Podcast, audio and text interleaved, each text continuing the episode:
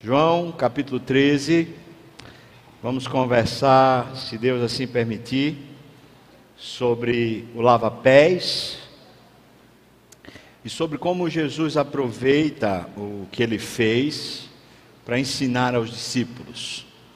O lava-pés. Capítulo 13 do Evangelho de João, a partir do primeiro versículo, tá bom? Nós vamos lendo por partes até por causa do avançado já da hora. Então a gente vai lendo por partes, para a gente não, não tomar o horário da escola dominical, tá bom?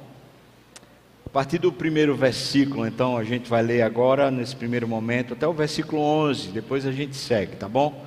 Diz assim: Ora, antes da festa da Páscoa, tendo Jesus, sabendo Jesus que era chegada a sua hora de passar deste mundo para o Pai, tendo amado os seus que estavam no mundo, amou-os até o fim. Durante a ceia, tendo já o diabo posto no coração de Judas Iscariotes, filho de Simão, que traísse a Jesus, sabendo este que o Pai tudo confiara em suas mãos e que ele viera de Deus e que voltava para Deus, levantou-se da ceia, tirou a vestimenta de cima, e, tomando uma toalha, cingiu-se com ela. Depois deitou água na bacia e passou a lavar os pés aos discípulos e a enxugar-lhes com a toalha com que estava cingido. Aproximou-se, pois, de Simão Pedro e este lhe disse: Ô oh, Senhor, tu me lavas os pés a mim? Respondeu-lhe Jesus: O que eu faço não sabes agora compreendê-lo-ás depois. Disse-lhe Pedro: Nunca me lavarás os pés. Respondeu-lhe Jesus: Olha, se eu não te lavar, não tens parte comigo. Então Pedro lhe pediu: Ó oh, Senhor, não somente os pés, mas também as mãos e a cabeça. Declarou-lhe Jesus: Quem já se banhou não necessita de lavar senão os pés. Quanto ao mais, estás todo limpo. Ora, vós estáis limpos, mas não todos. Pois ele sabia quem era o traidor. Foi por isso que disse: Nem todos estáis limpos. Vamos orar. Senhor, mais uma vez eu quero me colocar aqui, Senhor, na suficiência do teu espírito, para ter ousadia, intrepidez, discernimento. Abençoa teu povo, Pai. Abençoa a mim também. Não nos deixa perder esse momento, Senhor Deus. Por isso eu te peço unção. Me unja, unja teu povo aqui também. No nome de Jesus.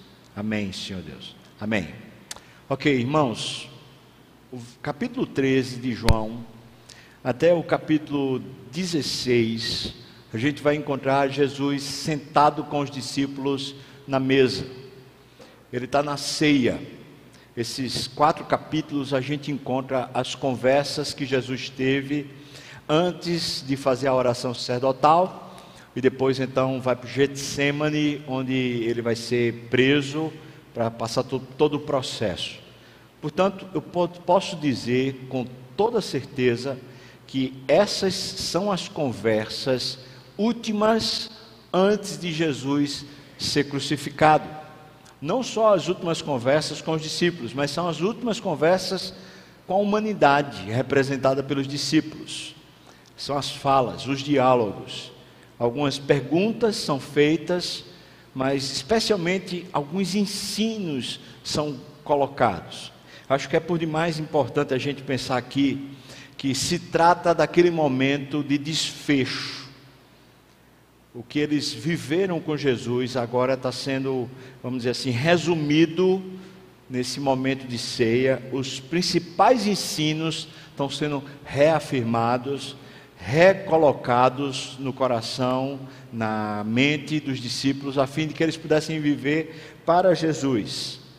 Portanto, as palavras que são vividas ou pronunciadas na ceia são referentes não apenas ao momento, mas referentes ao ministério como todo, que depois de três anos e meio, agora se torna muito mais claro para os discípulos as coisas que, eles, que Jesus está falando. Aqui a gente encontra, por exemplo, um texto que é assim bem, bem complicado da gente poder explicar, no entanto, é muito claro que é dito. O texto diz que depois de Jesus falar que iria morrer, então um dos discípulos diz assim: Agora que falas claramente, nós cremos. Então Jesus pergunta: Credes agora? Na verdade, está no capítulo 16. Na verdade, a expressão de Jesus dá a entender que eles ainda não haviam crido para a salvação porque ainda não, não tinha havido iluminação do Espírito ao ponto de haver uma conversão. O que aconteceu lá no Pentecostes, com a descida do Espírito Santo, então a conversão se consumou e eles passaram de fato a viver tudo para Deus, sem mais nenhum tipo de reserva. Então a gente pode dizer assim que a obra de Deus, ela vem em fascículos, ensinando a gente, Chega momentos onde a gente precisa ser reafirmado, confirmado naquilo que a gente está ouvindo, está entendendo. Mas chega uma hora que é preciso haver conversão. E a conversão é quando o Espírito Santo desce sobre nós e nós deixamos de viver para nós mesmos, porque agora vivemos no poder do Espírito e vivemos a partir do Espírito de Deus e não mais a partir dos nossos próprios interesses, sonhos, desejos e colocações pessoais começa a ceia da seguinte maneira: os discípulos entram, a ceia está posta no cenáculo, o cenáculo é a parte de cima da casa. Isso quer dizer que eles vieram da rua, eles pegaram ali uma escada, eles sobem, e quando eles sobem, quando eles entram no cenáculo, não tinha ninguém, aparentemente, é, o texto não dá a entender isso, não tinha ninguém para recepcioná-los. Não tinha o servo menor dentro da casa que pudesse recepcioná-los. Então eles entram e se sentam. Naquele tempo, o se sentar não era sentar-se numa cadeira, até porque não se usava cadeira. Se sentava no chão e a mesa ficava mais ou menos um palmo da distância do chão. E você então botava os pés para fora, para longe da mesa, e você se encostava no seu cotovelo para você se servir com uma das mãos enquanto você conversava, ou enquanto você se servia. Aquela mesa, portanto, estava posta, os discípulos estão ao redor da mesa, cada um meio que deitado, sentado e, e conversando. Eles chegaram, como falei, da rua, subiram a escada, foram para o cenáculo e não tinha nenhum servo menor na casa que tivesse é, servido eles com o costume judeu. O costume judeu era que quando houvesse um banquete, houvesse uma ceia, houvesse um momento de confraternização, o, a pessoa que recebia os convidados na sua casa, pegava o seu servo menor ou o seu filho mais novo, se você não tem servo, seria o filho mais novo. Você colocava ele à porta para receber os convivas. Quando alguém ia chegando, então esse servo menor pegava uma bacia de lavar, lavava os pés para tirar a sujeira, tirar a poeira que tinha se acumulado na, na, rua. Você vai lembrar que naquele tempo as ruas, pelo menos a maioria, não eram calçadas, eram ruas de, de chão e de poeira, então aquilo ficava tudo acumulado nos pés. E como era muito próximo à altura, uma vez que você está praticamente deitado e a mesa está a um palmo do chão, então aquela poeira podia encher os alimentos. Então era só um, um cuidado higiênico para lavar, né? preparando a pessoa para a ceia. É claro que a pessoa também lavava as mãos, mas o servo lavava os pés. Então aconteceu que eles foram entrando, e ao que tudo indica, Jesus deve ter entrado por último. E nenhum deles, mesmo percebendo que não havia o servo menor para lavar os pés, nenhum deles se habilitou. Falou assim: não, estou vendo que tem uma necessidade aqui, é, não tem ninguém para lavar os pés, então vou lavar os pés de todo mundo. Ninguém se pronunciou para lavar os pés, para limpar, para só fazer esse, essa higienização antes da comida. O que aconteceu foi que todos estavam dispostos a comer a comida com barro, ou comer a comida com poeira, ou com o lixo dos pés junto, porque ninguém se dispôs a lavar os pés, a se humilhar.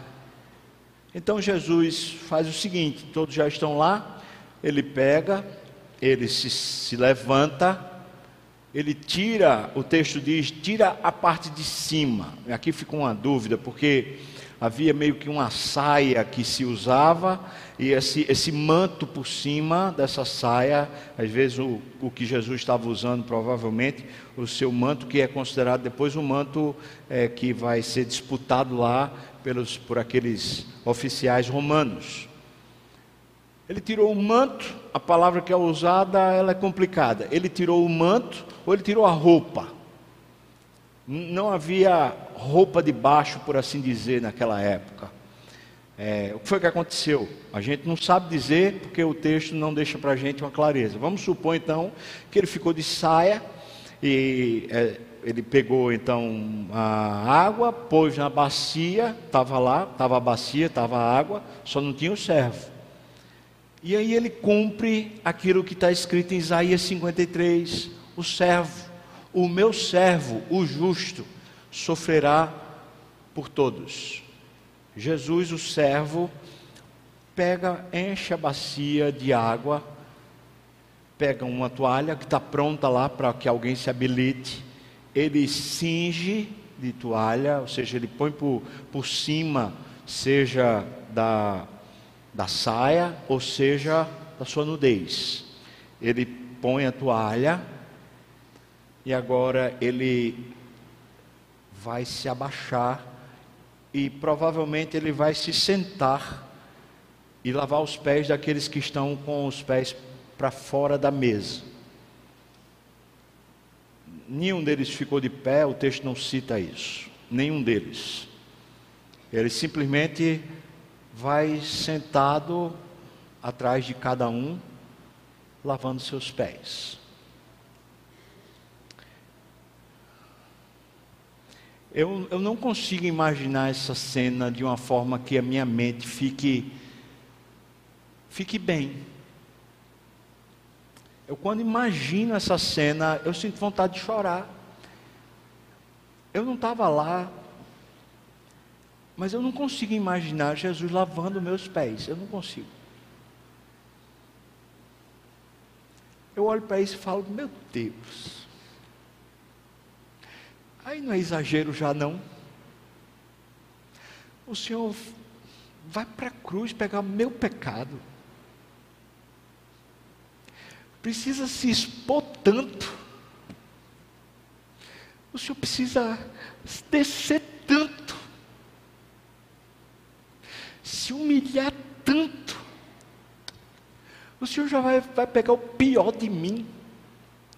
Senhor vai pegar a minha iniquidade e vai matá-la na cruz, ainda vai me servir lavando meus pés? Eu não consigo imaginar de forma que minha mente fique bem. Esse texto me dá muita agonia. É aqueles textos que a gente tem que ler correndo, porque a gente não tem vontade de ficar entendendo essa ideia muito bem. E então a pergunta que eu faço para o texto é: por que Jesus faz isso?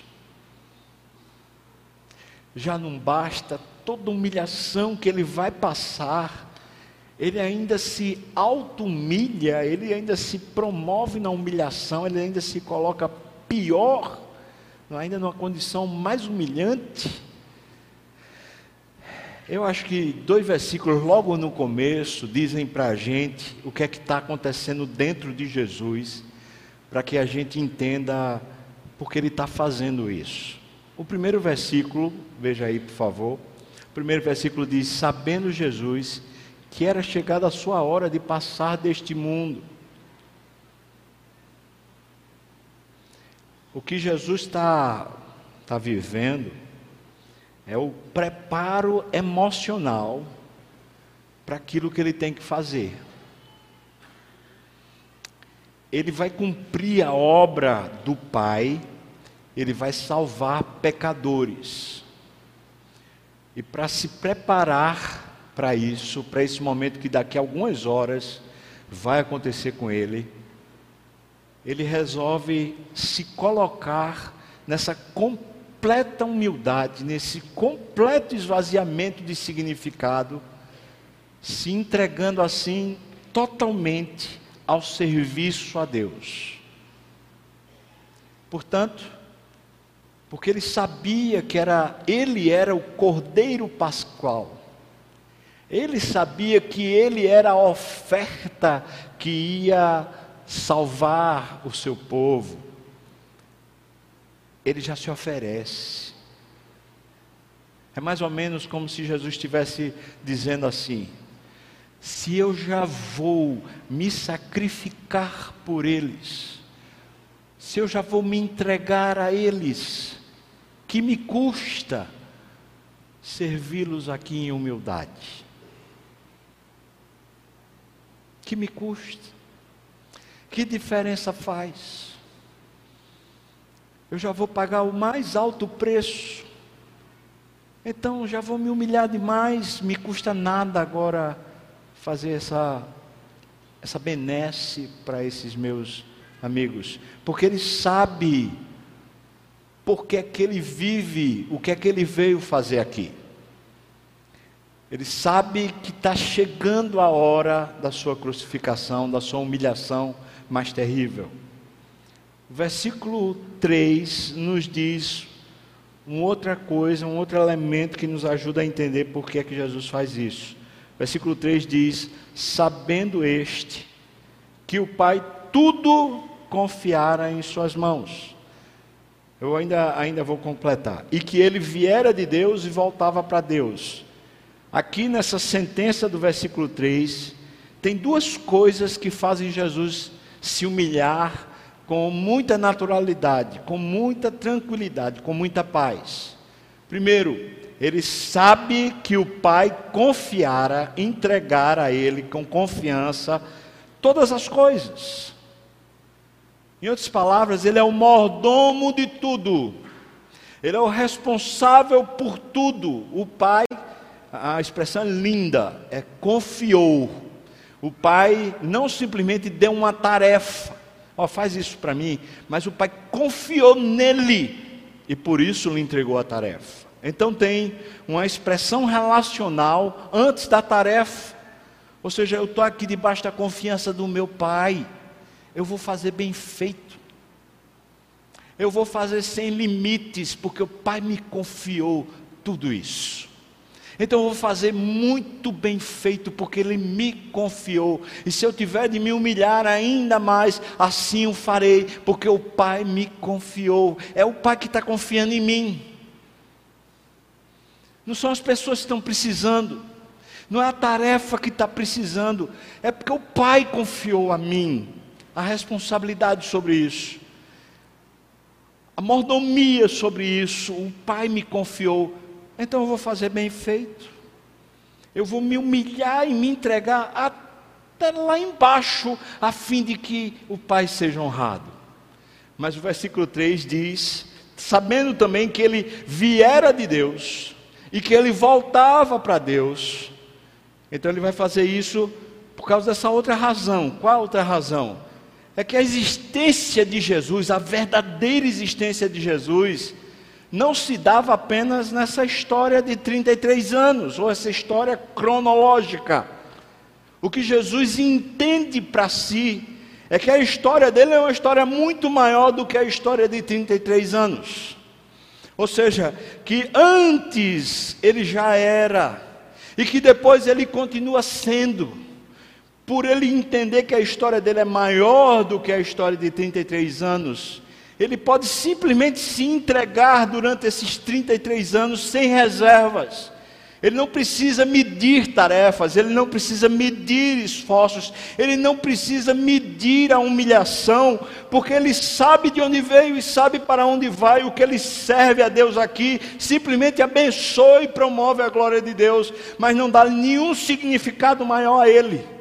Ou seja, a obra que ele faz não lhe outorga, não lhe comunica nenhum tipo de significado existencial, algum título, alguma honra, alguma glória, alguma identidade, porque a identidade dele está muito bem resolvida.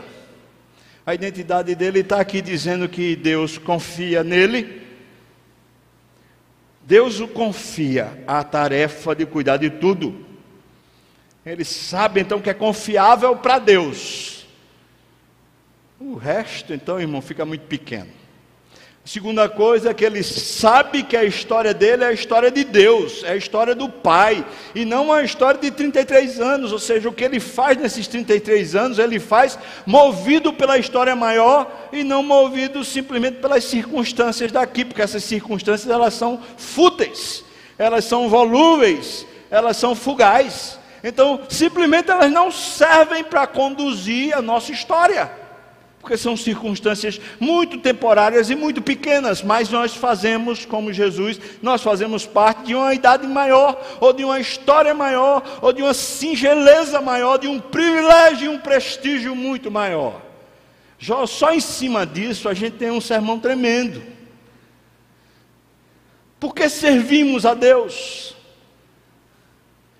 Porque a igreja precisa, porque o ministério da igreja precisa, porque o pastor está pedindo, ou porque, é, sei lá, existem perdidos no mundo, porque as pessoas do mundo são carentes, são cheias de, de, sei lá, perdições, é por isso que nós nos colocamos a serviço de Deus, servindo a Deus lá fora no mundo, à medida que nós estamos trabalhando lá fora e servindo a Deus aqui dentro da igreja, servindo aos servos de Deus, servindo ao corpo de Cristo porque a igreja precisa de ministérios, porque a igreja precisa que exista o coral infantil, porque a igreja precisa que exista o coral é, maior, ou porque a igreja precisa que exista o grupo de louvor, ou porque a igreja precisa de um pregador, ou porque a igreja precisa de um departamento infantil, ou precisa de um sopão, ou precisa de sei lá o quê. Não! Mesmo que precisasse, isso era um motivo muito pequeno, porque era um motivo circunstancial. Porque servimos a Deus, nós servimos a Deus da mesma maneira que Jesus, porque nós sabemos de onde viemos. Antes, outrora, nós estávamos mortos nos nossos delitos e pecados, estávamos sem Deus no mundo e sem condições de vida. Estávamos sendo guiados pelas nossas próprias vaidades e por demônios que nos conduziam sorrateiramente pervertendo a nossa história. Mas Deus nos resgatou do império das trevas e nos transportou para o reino do Filho do seu amor, no qual nós temos redenção, a remissão dos nossos pecados. Aleluia! Nós fomos salvos. A nossa história nós sabemos de onde veio. Ela veio dos céus ela veio do Espírito de Deus, ela veio da Trindade, ela veio da redenção eterna. Essa é a história que vivemos, aleluia! Sabendo de onde viemos e sabendo para onde vamos. O que estamos fazendo aqui é tão pouco, e é tão pouco tempo para vivermos a serviço de Deus aqui. Quantos anos? Quantos anos mais teremos? Quanto tempo mais teremos para viver plenamente para a glória dEle? Aqui na terra, certamente muito pouco. Quantos anos vamos contar de vida? Cem anos? Quanto tempo, quanto tempo, quanto tempo? Ah, pouco importa. Quanto tempo mais você tem? Se feito eu, chegando aos 50, você vai dizer tem ainda mais 50? Será que ainda tem mais 50? Quanto tempo mais? É tão pouco tempo para viver tudo isso para a glória de Deus. Nós sabemos de onde viemos e nós sabemos para onde estamos indo. Paulo não deixa nenhuma dúvida, escrevendo a primeira carta aos Coríntios, ele fala: Nós seremos julgados pelas nossas obras não seremos mais julgados a respeito do nosso pecado, porque o nosso pecado foi carregado em Jesus na cruz, se é que somos salvos. Mas sim, nós seremos julgados pelo nosso serviço, pela nossa humilhação, pela nossa consagração, pela nossa dedicação a Deus, nós seremos julgados. E Paulo diz que vai passar por ele, como que pelo fogo, para ele avaliar se foi feito de verdade para ele, segundo a Bíblia, segundo o Evangelho. Ou seja, se a gente fez de coração para Deus e segundo os critérios de Deus e não segundo os nossos critérios ou os critérios do mundo. Se passar pelo fogo, nós receberemos galardões. Diga comigo, galardões. Tá fraco, irmão. Galardões. Vamos lá? Veja, é isso que vamos receber. Mas se não passar, se as nossas obras não passarem pelo fogo, diz o texto assim, você será salvo como que pelo fogo. Ou seja, como se fosse assim, passou o fogo, você tá, quase que não escapa.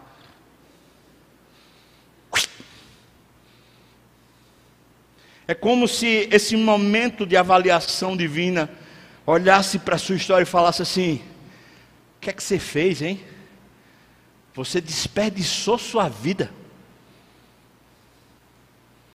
Foi isso que você fez? E eu não estou nem falando da sua vida antes de conhecer Jesus, porque essa já está perdida mesmo. O texto lá de Efésios 2 diz para nós que nós vivíamos obedecendo a espíritos enganadores. Essa já está perdida.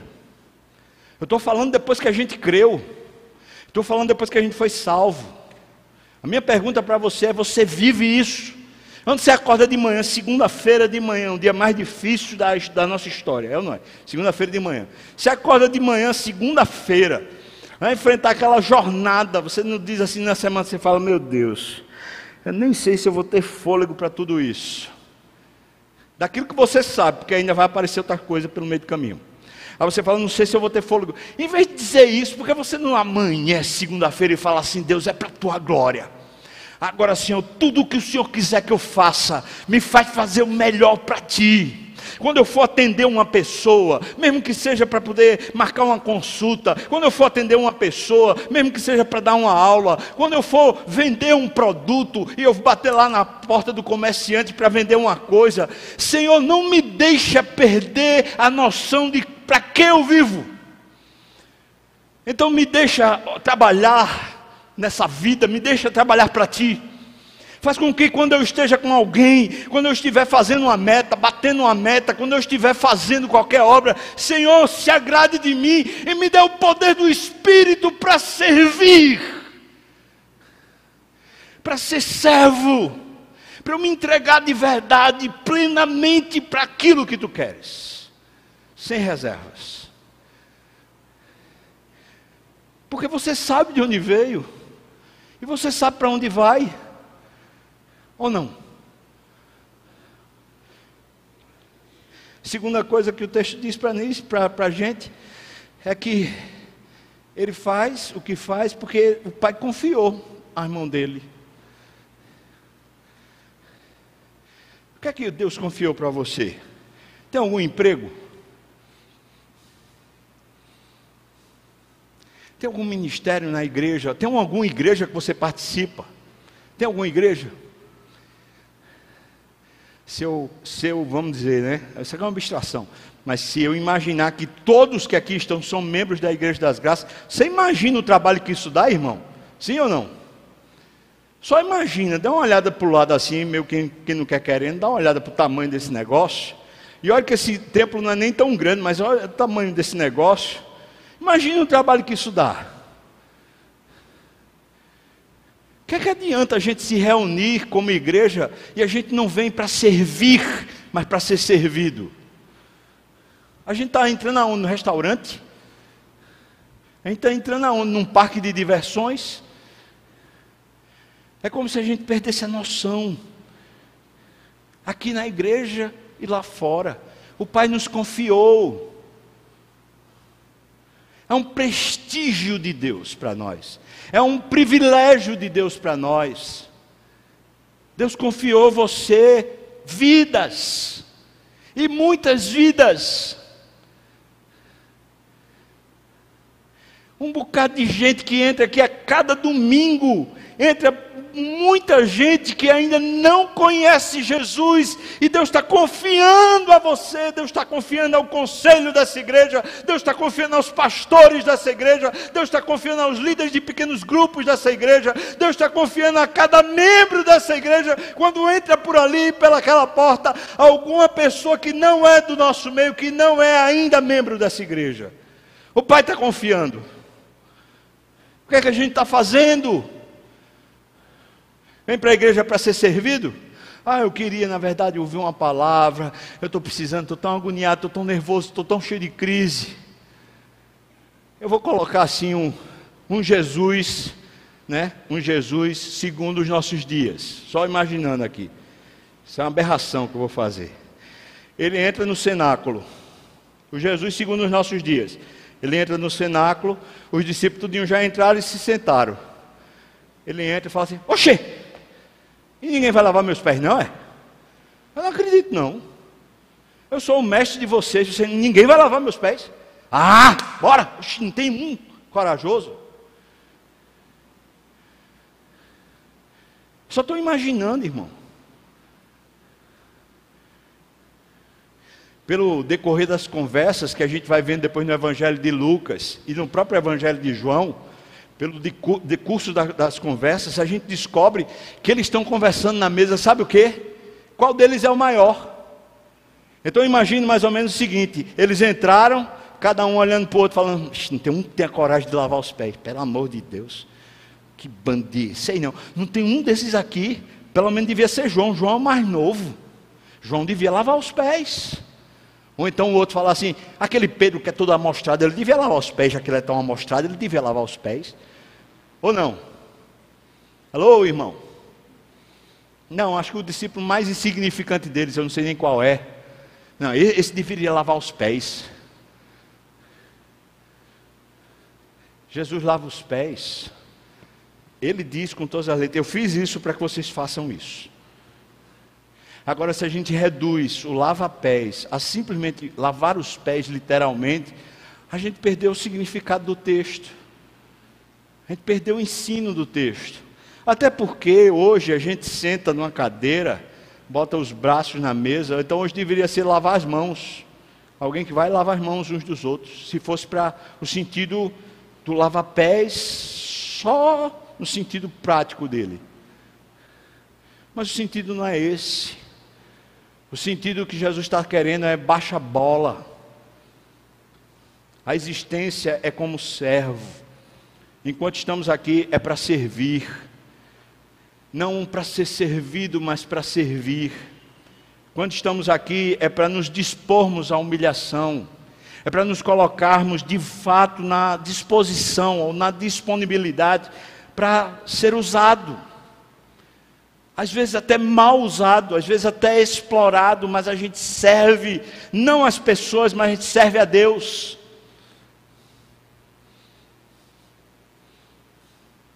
Durante esse ano, algumas vezes assim, eu estava à beira de estafa, à beira.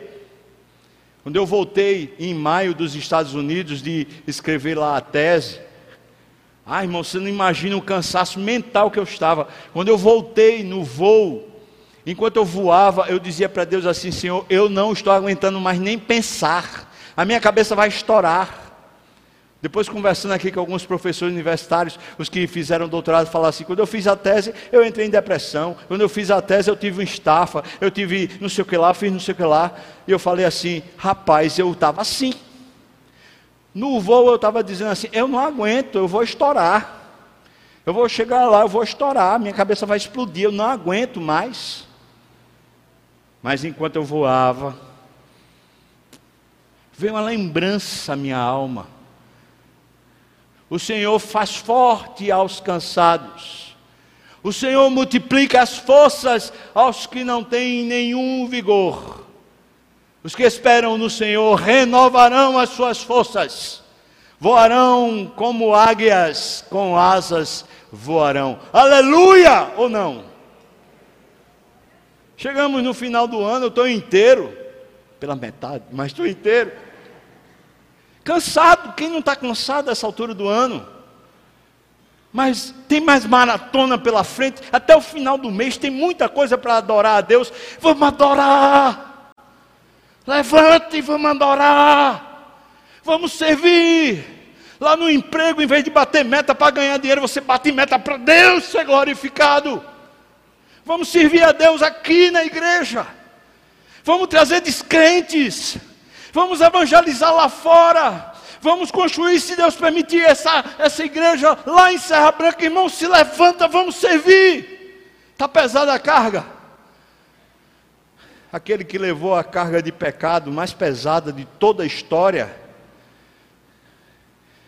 Ele pegou, se levantou da mesa, se despiu e foi lavar os pés. Absurdo um momento humilhante para todos nós. É um momento que o nosso direito cai no chão. É um momento que a gente diz: Senhor Deus, eu sou pura vaidade, eu só vivo para mim mesmo. Eu ainda fico chiando dentro de casa dizendo que estou cansado. Toma vergonha na cara, sábio. Fubá, miserável pecador. Toma vergonha na cara. Tu está cansado de quê? de se humilhar, de se dispor, de ser gasto pelo Senhor, seja na igreja, seja lá fora. Você está o que, irmão? No nome de Jesus, levanta um poder dentro de você. Ele ressuscitou, o seu espírito habita em nós. Tem um grande poder para nos levantar. Então, se levante no nome de Jesus. Porque é simples assim. Versículo 4 diz que ele levantou-se, tirou a vestimenta de cima, tomando a toalha, cingiu com ela. Depois ele deitou água na bacia, lavou os pés dos discípulos e enxugou com, próprias, com a própria toalha que estava cingido. Versículo 6, Simão pergunta para ele assim: Ô Senhor, está errado, o Senhor não vai lavar meus pés, não, né? Então Jesus disse: Olha, você não está entendendo agora, mas depois você vai entender. Queria que você soubesse disso. Quando o Espírito Santo desceu sobre Pedro lá no Pentecostes, esse cara está disposto a tudo agora. Pedro é o mais radical dos discípulos em não pregar para os gentios. É o mais radical. Vai ler, vai ler Atos 10. O que é que acontece com Pedro? Vai ler como é que Pedro é crucificado, ou melhor, como é que ele é morto é crucificado de cabeça para baixo. Vai ler a biografia de Pedro nos anais da história para fazer, para falar como é que esse homem passou a viver. De forma muito simples, ele servia a todos. Você não entende agora, Pedro, porque você ainda não foi iluminado, o Espírito ainda não tocou você para você crer. Mas quando você crê, quando você crê, o versículo diz assim, versículo 8, Pedro fala assim: nunca me lavarás os pés. Então Jesus disse: Ah, então você não tem parte comigo, é isso mesmo? Então você não tem parte comigo. É isso, Pedro? Jesus usa aqui uma, uma ideia. Ele fala: quem está banhado não precisa que lave os pés. Oh, desculpa, não precisa que lave senão os pés. Eu vou finalizar com essa ideia. A ideia é a seguinte: se a gente já tem recebido a porção da palavra, a gente já está alimentado pela palavra, porque a, a palavra é a água que nos lava. É isso que diz o próprio Jesus em João capítulo 3. Ou seja, a água já é a palavra de Deus que nos lava, muda a nossa mente, tira as nossas impurezas do coração. Entretanto, eu e você estamos na vida andando para lá e para cá. Por isso que ele disse indo, porque eu e você estamos em trânsito. Nós vamos para o trabalho, nós vamos para a igreja, nós vamos para o comércio, nós vamos, nós vamos, nós vamos, estamos indo e vindo. Por isso, esse ir e vir, à medida que a gente entra no mundo, sai do mundo, à medida que a gente vai para lá e vai para cá, à medida que a gente passa, faça esse percurso, os nossos pés se melam. Então ele diz: Olha, quem está lavado pela palavra só precisa de uma coisa, lavar os pés, porque está andando precisa que eu vá lá e lave os pés. E o nosso Jesus continua mesmo lavando os pés daqueles que estão andando a serviço de Deus. É por isso que muitas vezes nossos pés começam a se sujar e a gente diz assim: eu não tenho mais nem condição de andar. E aí ele vem, renova e prontifica a gente para qualquer obra, com os pés limpos. A gente está sempre ceando com ele, a gente está sempre olho no olho na presença dele, porque na vida ele vai lá e lava. Você topa, irmão, servir ao Senhor? Amém? Vá lá para o seu trabalho servir, vá lá para sua família servir. Venha para a igreja servir. A gente vai ter o Natal na rua. Vamos chamar a gente para vir para cá? Chama a gente que você conhece, da sua família, gente descrente, chama para estar tá aqui, celebrar o Natal com a gente. Mas quando você vier, você vem para servir. A gente vai fazer aquele negocinho no bolo de novo, lembra? Toda a igreja traz bolo, depois a gente serve bolo para todo mundo. É todo mundo comendo carboidrato, irmão. Todo mundo. Na bênção. Vai comer panetone, porque não come aqui um bolinho, ou panetone, sei lá. A gente traz, a gente serve, aí serve ali o refrigerante, o cafezinho, um chazinho. A gente vai, troca ideia, abraça, serve. Serve, abençoa a vida de Deus no meio dessa comunidade perdida. Vamos trazer os descrentes. Chama, insiste, vai atrás, vai atrás de outro, de outro, de outro. Se nenhum que você conhece quer vir, você vai para os que não, não conhece, passa no meio da rua e fala assim: Tu quer ir? Pronto. Traz, é assim a obra. É a gente assim, ó, ah, todo vapor, gastando, se humilhando, se prontificando. Chamo você para fazer isso, em nome de Jesus. Mas não só no Natal na rua. As cantatas, cantata infantil aqui, a cantata do coral. Lá no discipulado eu fiz um desafio como tarefa de casa para esse final de ano aí, janeiro, desculpa, dezembro e janeiro. Falei assim: tarefa de casa, você vai adotar uma pessoa em oração, e essa pessoa que você vai adotar em oração, você vai chamá-la pessoalmente para estudar a Bíblia com você. Pode ser dezembro, janeiro, pode ser um ano, dois anos, sei lá quanto tempo, mas você vai adotar uma pessoa em oração. Você topa fazer isso também, irmão? Alô? Topa? Vamos? Evangelizar, alcançar perdidos, servir a Deus lá fora. Vamos servir aqui.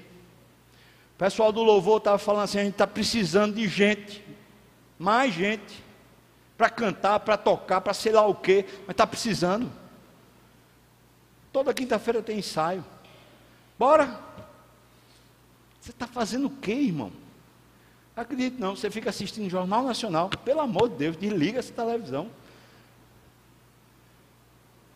Vem no nome de Jesus participar da obra do Senhor. Vamos servir. Vamos ficar de pé, nós vamos orar. Depois de orar, impetrar a bênção.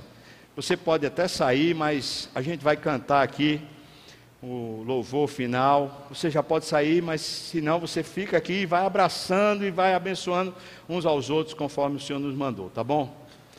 Que a graça do nosso Senhor e Salvador Jesus Cristo, que o amor de Deus, o nosso querido e amado Pai, a comunhão, o consolo, a bênção, o poder, o avivamento do Espírito venha sobre nós, povo do Senhor, não só agora, mas até quando o Senhor voltar e nos tomar para si mesmo. Aleluia. Amém.